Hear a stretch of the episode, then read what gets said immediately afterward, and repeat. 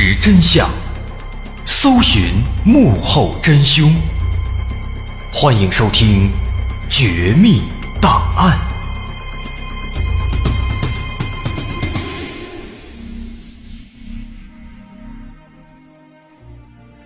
还原事实，探索真相。欢迎您继续关注《绝密档案》，我是大碗。在上回咱们说到，内森为了眼不见心不烦，把自己的脸书账号关闭了一段时间。但是没多久呢，他就发现这样不行，自己受不了啊。于是呢，又把这账号给开通了。但这账号一开通啊，也就意味着他要继续在面对那些奇怪诡异的事情了。这可如何是好呢？内森想了一个办法，他给这艾米丽的脸书账号改一个密码，这密码改了，那个人肯定就登录不了这个艾米丽账号了。这事儿呢，哎，自然就解决了。这个办法看起来，哎，的确是很美好。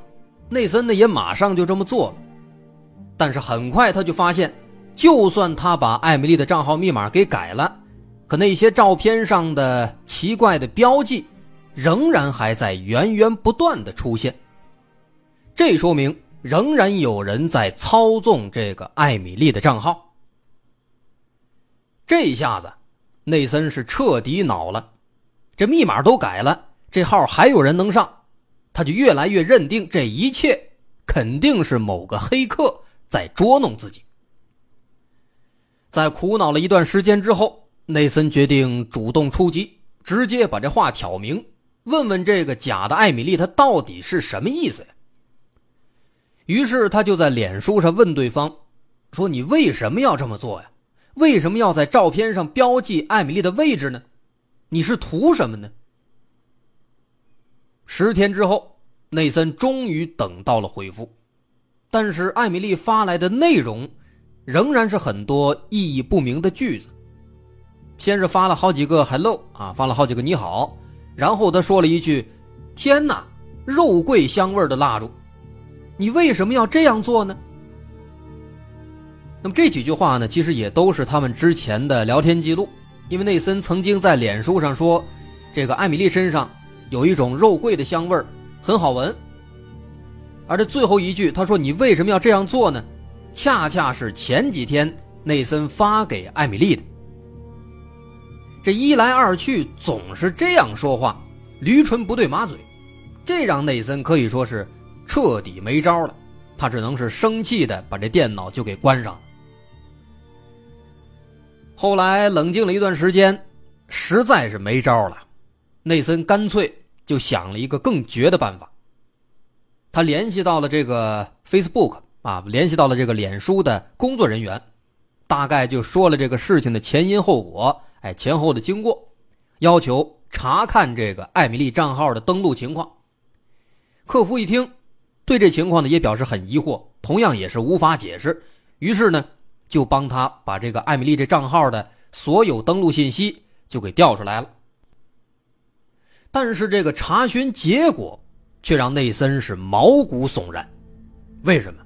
因为这个信息调查结果发现，近一年以来。艾米丽的账号的所有的登录位置，竟然和以往没有任何区别。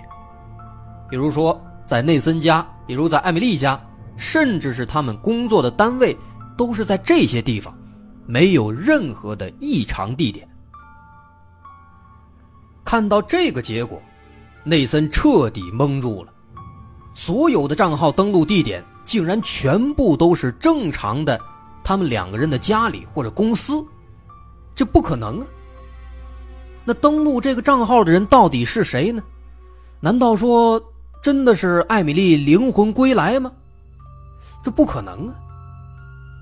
内森很想知道答案，但是他自己无能为力。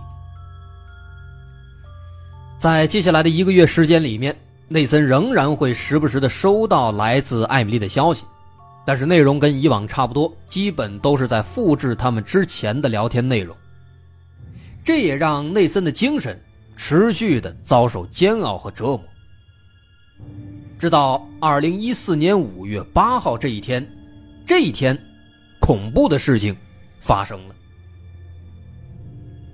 这一天，这艾米丽又跟内森发了消息，但这次发的消息，内森仔细一看，却吓了一身的冷汗。因为在这一天发送的消息当中，这个艾米丽她竟然创造出了一个他们之前的聊天记录当中从来都没有出现过的单词。这个单词，f r e e z i n g，freezing，翻译过来意思，说的是冰冻的、冻结、冻住的、冻僵的，哎，它是这个意思。但这个单词呢？在之前，他们所有的聊天记录当中都没有出现过。那现在突然出现了一个生的词儿，这是非常反常的。那我们现在来看看艾米丽发的这句话，整句话到底是什么？那其实严格来讲的话呢，他发的这应该都不算是一句话啊，更像是一堆单词和数字的堆砌。这个原话是这样的。首先，他说了一个我，然后后面打了一个星号，然后又是一个我星号，再后面两个数字，负十二、负十五。我的毛衣在烘干机里，外面真的太冷了，好冷，好冷。内森，拜托停下。然后又是我一个星号，好冷，freezing，冻僵了。那注意，在这儿这个 freezing 这个单词出现了。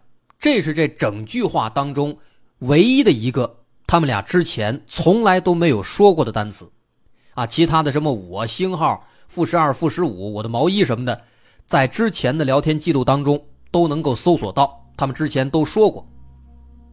唯独说这个 freezing，他没说过，而且奇怪的是这个单词它是专门每一个字母都大写的。啊，这个冻僵了 freezing 说完之后，他又跟了一句。我不知道这到底是怎么了，然后整句话结束。那么这个陌生的单词的出现，让内森有点震惊，但是更多的，内森在想这句奇怪的话是不是代表着什么意思呢？也就是从这天开始，内森经常会做一个奇怪的梦，他梦到艾米丽被困在一辆非常寒冷的车里，而内森自己就站在车外。可是，无论内森怎么敲打车窗，或者怎么呼喊艾米丽的名字，艾米丽都无法察觉他的存在，只能是一个人呆呆的坐在车里面瑟瑟发抖。这个梦在之后的一段时间当中，不断的在他睡觉的时候出现在内森的脑海当中。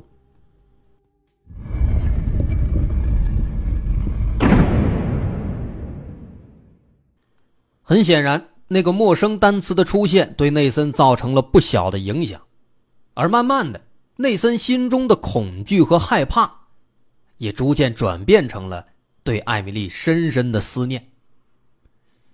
有一天晚上，抑制不住内心思念的内森借酒消愁，喝了个酩酊大醉，他迷迷糊糊的又一次打开电脑，登录上脸书，向艾米丽发送了一段信息。说了一段特别深情的话，他说：“我真的喝醉了，我现在特别特别想你，无论是谁在用你的账号，我都不在乎了。每天回到家，我都希望能再一次看到你在电脑前。难道我真的要去习惯没有你的日子吗？”这一段话写完发过去，您猜怎么着？这个艾米丽她竟然回复了，几分钟之后，艾米丽回了一句：“Just let me walk。”什么意思？就让我用走的吧。就让我用走的吧。这句话是什么意思呢？一开始内森也没搞清楚，但我们也不知道这句话他是复制截取自他们之前的聊天记录，还是说这是艾米丽又一次创造出来的新句子，在那篇帖子里面没有提到。但是毫无疑问，这句话的出现，让内森又一次想起了当年那场车祸。因为在那场车祸当中，艾米丽被撞了个粉身碎骨，双腿也被撞下去了。而就在当时车祸当天，那场悲剧发生之前，其实内森当时还在给艾米丽发消息。内森发了一连串消息，但是艾米丽都没回。内森当时都发了什么呢？是这样的：首先他说了一句：“嗨，在回家的路上了吗？”然后艾米丽没回，他就又回了一句：“看到这条信息之后，就立刻打电话给我。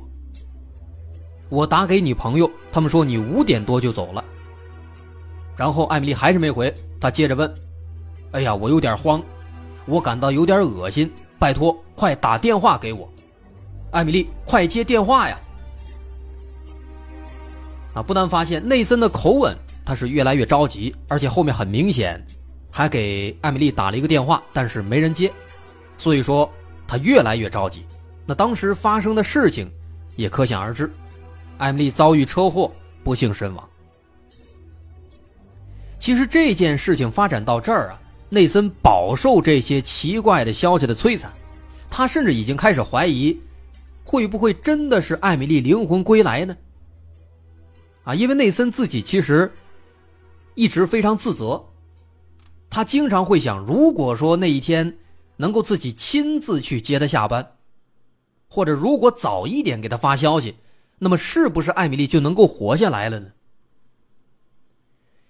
所以事情发展到这儿呢，内森就猜测说，有可能啊，是自己内心的这份执念、这份挂念，才让艾米丽不放心离开这个世界，才会一直在这个世界上。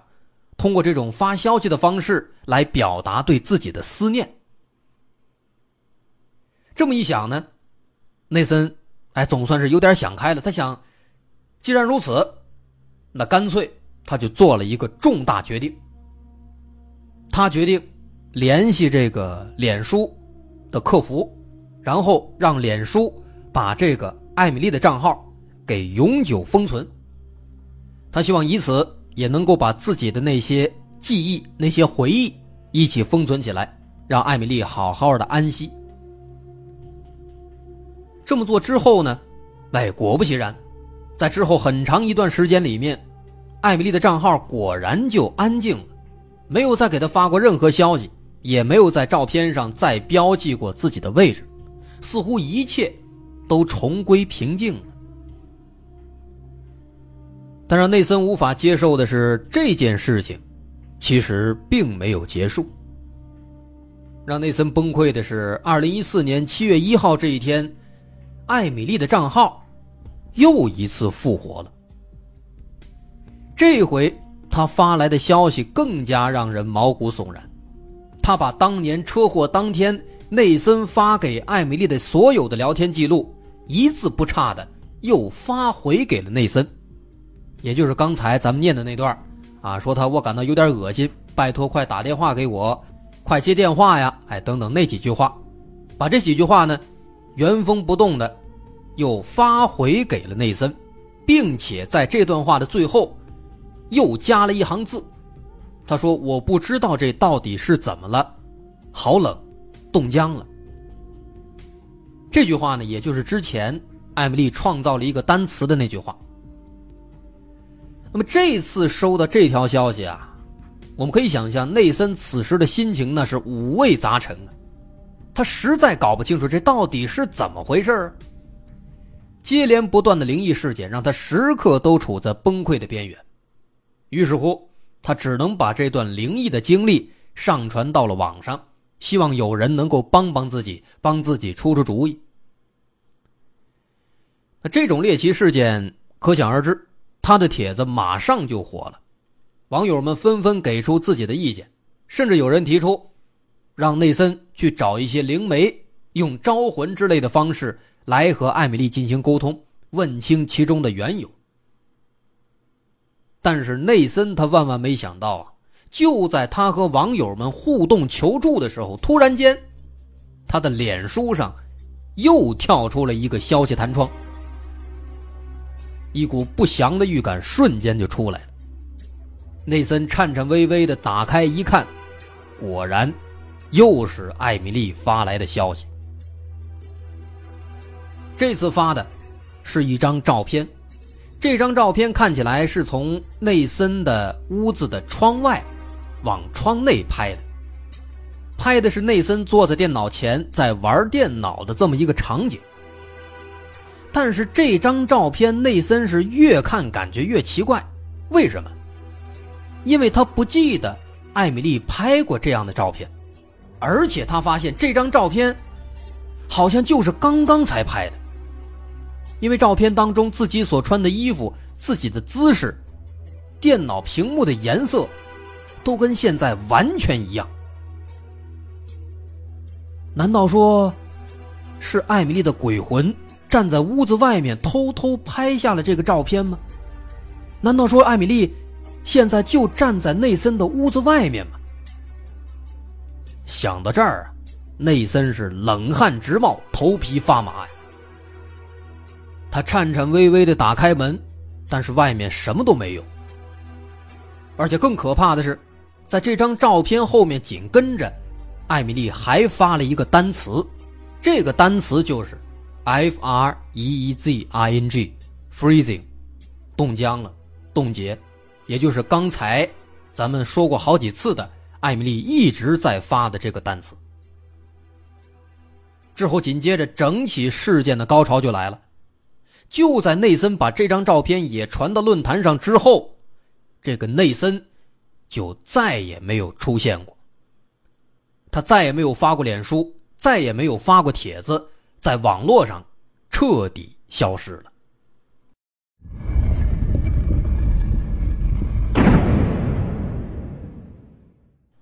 这件诡异的事情到这儿，基本上也就该结束了。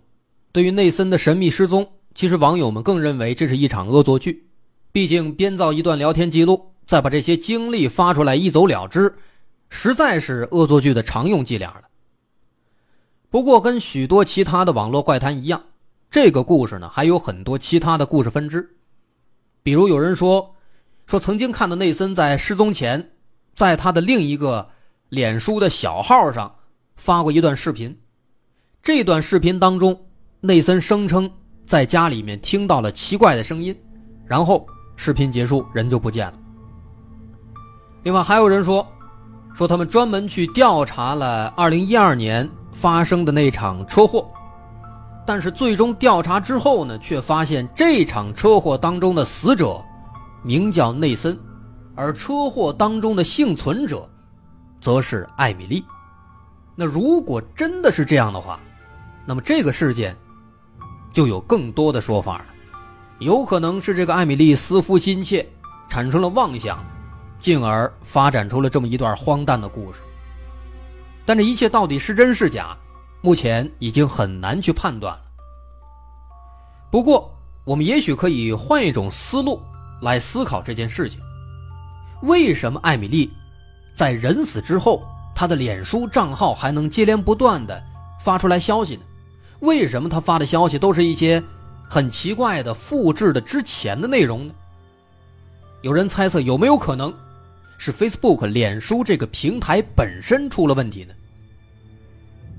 这其实是一个非常大胆的猜测。说有没有可能是这个电脑人工智能啊，电脑 AI，它产生了自主意识，从而通过这个艾米丽的账号跟内森展开了对话呢？这个猜测其实细思极恐，但是这也不是凭空捏造的，而是有迹可循的。就在前年，二零一七年。二零一七年的时候呢，这个 Facebook，当时他们发布了一项有关人工智能的研究，在这其中就提到了一个非常可怕的现象。说当时这个研究进行的时候，有一次他们突然发现，他们的这个人工智能这个 AI，正在以一种人类无法理解的语言进行对话交流。当时这事一出。吓得脸书团队赶紧把这项目叫停了，怎么回事？咱们简单说一下，看能不能引发咱们一些思考，对这个内森的事件有没有什么帮助？咱们先来简单介绍一下当时这个 Facebook 他们这个项目当中出现的两个人工智能，一个叫鲍勃，另一个叫爱丽丝。那么当时 Facebook 他们进行的这项研究是为了研究。AI 之间的交流情况啊，让这些 AI 这些人工智能对一些物体，比如球、帽子、书本，对这些物品进行一个互相之间的你来我往的讨论实验。啊，他们想让这个机器人之间不仅能够互相对话，还能知道自己在说什么，最好还能用上谈判技巧，跟人讨价还价。如果这个实验成功，那么就能够大大的方便人跟人之间的沟通交流。但是当时呢，这个实验进行到一半，有一天，程序员就惊恐的发现，这两个 AI，他们的确在交流，但是他们交流所用的这个语言，根本就不是英语，而是一种用英文字母编写出来的，不知道是什么的语言在交流。啊，这就有点恐怖了。当时有人就猜测说，这两个 AI 一定是拥有了自主意识。然后，用这二十六个英文字母，创造了一套属于自己的语言体系。当然，也有人猜测说这个不可能，这可能是因为这个人工智能还不够成熟，犯了一个小错误，出现了一些 bug。他们发的呢，可能都是无意义的代码。哎，所以当时双方呢，在网上就展开了激烈争论。啊，不过后来没多久，就有这个官方。专业人士出来辟谣，出来解释了，说这个鲍勃和爱丽丝呢，他们确实是在以一种人类不懂的语言进行这个无障碍沟通，这是毋庸置疑的。但是呢，这不代表他们拥有了自主意识。其实这只是程序员犯的一个错误。什么意思呢？原本当时在研发的时候啊，程序员应该给这些 AI 设定一条规则，什么规则？让他们沟通的时候，以人类可以理解的英文来沟通，这样的话，人类呢就能够直观的看到他们的沟通效果了。但当时呢，程序员忘了没有添加这个规则。哎，于是乎，两个 AI 为了方便沟通，就采用了一种类似速记的方式，简化了他们的交流内容，所以我们看起来就成了一堆意义不明的乱码了。误以为他们发明了自己的语言，但其实并没有。所以说呢，这段机器人自发形成的非人类语言的交流，看起来毛骨悚然，但其实可以理解为一个非常简单的设计漏洞。而对于类似情况，其实大家也不必多虑。啊，著名的科大讯飞的董事长刘庆峰也说了，说机器人现在其实只能做两件事情，第一件。是从人类的各种各样的判断当中学习，所以说，它创造不了人类没有经历过的新的东西。那么第二件事儿，就是机器人其实没有规则，即便说机器人真的成精了，甚至杀人了，那么也必然是人类提前写好的某个程序，因为规则是人类制定的。如果人类制定的规则当中，不希望它有意识，那么它就永远不会有意识，只是一个机器。所以综合起来说呢，人工智能还达不到能够拥有自我意识的程度，也就更谈不上互相交流、创造语言，甚至和人类聊天了。所以说，内森的故事也不可能是什么 AI 作祟的。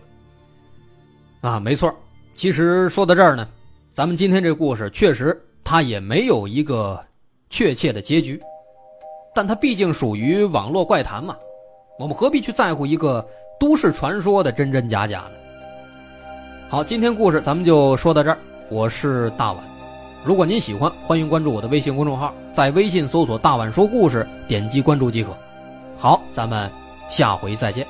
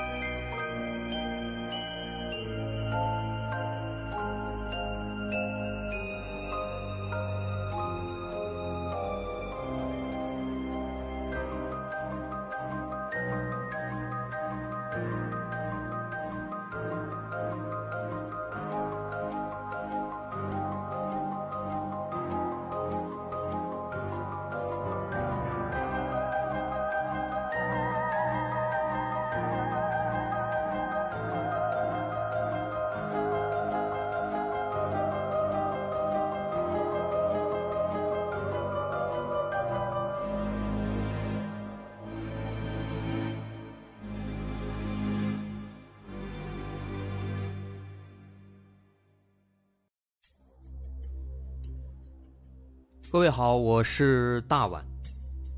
我们的《绝密档案》在喜马拉雅已经陪大家走过了一年多的时间，一年多的时间，我们更新了一百多期节目，在这一百多期的内容里，我们讲述了各种各样的怪奇事件。那在今后呢，我们也想尝试去做更多的其他类型的内容，比如一些自然怪象，比如有一些名人的黑幕。或者说是黑帮的发迹史，亦或是各种悬疑大案，以及更多的其他题材的探索。针对这些内容，目前我们也已经有了一个大概的规划。我们将会把这些内容做一个大概的整合，放在之后我们即将推出的一个新的专辑当中。这个专辑的名字暂定叫做《绝密档案：深夜调查局两百家尘封的未解之谜》当中。需要说的是，这个新专辑我们决定在喜马拉雅作为会员节目进行独家播出，总计有两百多集的内容。专辑上线时间将会在不久之后的九月九号，大家届时可以在喜马拉雅搜索关键词“绝密档案深夜调查局”，就能够找到这部新的专辑了。在上线前的这段时间当中，也欢迎大家添加我们喜马拉雅工作人员的微信。X m l y 零三三零，也就是喜马拉雅四个字的拼音的首字母加零三三零，x m l y 零三三零。添加微信之后，工作人员将会把大家拉进喜马拉雅官方的粉丝群，届时将会有不少福利活动，送喜点、送签名书等等其他惊喜在等着大家。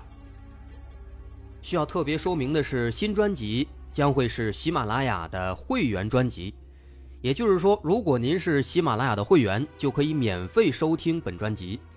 目前，喜马拉雅的会员价格为每个月六块钱，六块钱就可以听到我们的两百多集故事，也是很划算了。希望大家能够多多理解，多多捧场。九月九号，我们不见不散。